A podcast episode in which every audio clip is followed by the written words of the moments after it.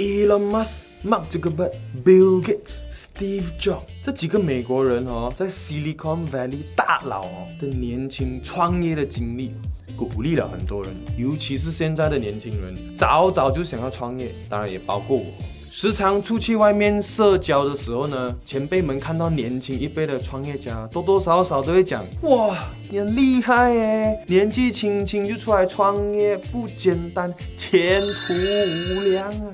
反正我发现，有的人觉得比较年长的中年创业还是做生意什么都是应该的，没有什么厉害之处啊。这里我要讲一下，为什么我觉得中年也可以创业，而且中年其实更适合创业。三个点：第一，年轻人有热忱，能够冲。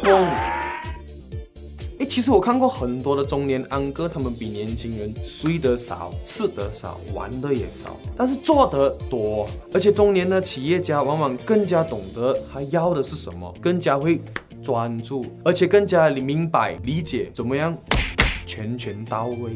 第二，年轻人比较敢想吗？其实就是说谁比较敢做梦而已。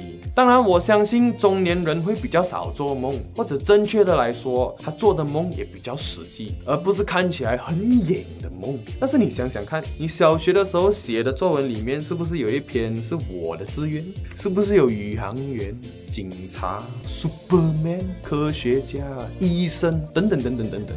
看一下我们长大的时候做梦，是不是越来越实际？或者正确的来说，当我们越来越了解自己的时候，所做的决定成。功率也越来越高，所以如果中年人还能够有梦想，那肯定是做了很多比年轻的时候考虑的更周全，更加容易创业成功。第三，年轻人比较没有创业压力吗？中年安哥确实口迷们比较多，负担也重，车啊、房啊、保险啊、奶粉钱啊、教育费啊，等等等等等等等等等等的。但是也恰恰是这种生活的压力，能够让中年的创业者有更大的决心去成功。你看啊，有哪一个很成功的创业家是一开始就轻轻松松创业然后成功的呢？那些有生活压力的创业者。往往带出来的团队是更加饥饿的，带来的连带效应就是团队更加有效率，更加专注，focus 在实际的事情，而不是每天都在做美梦。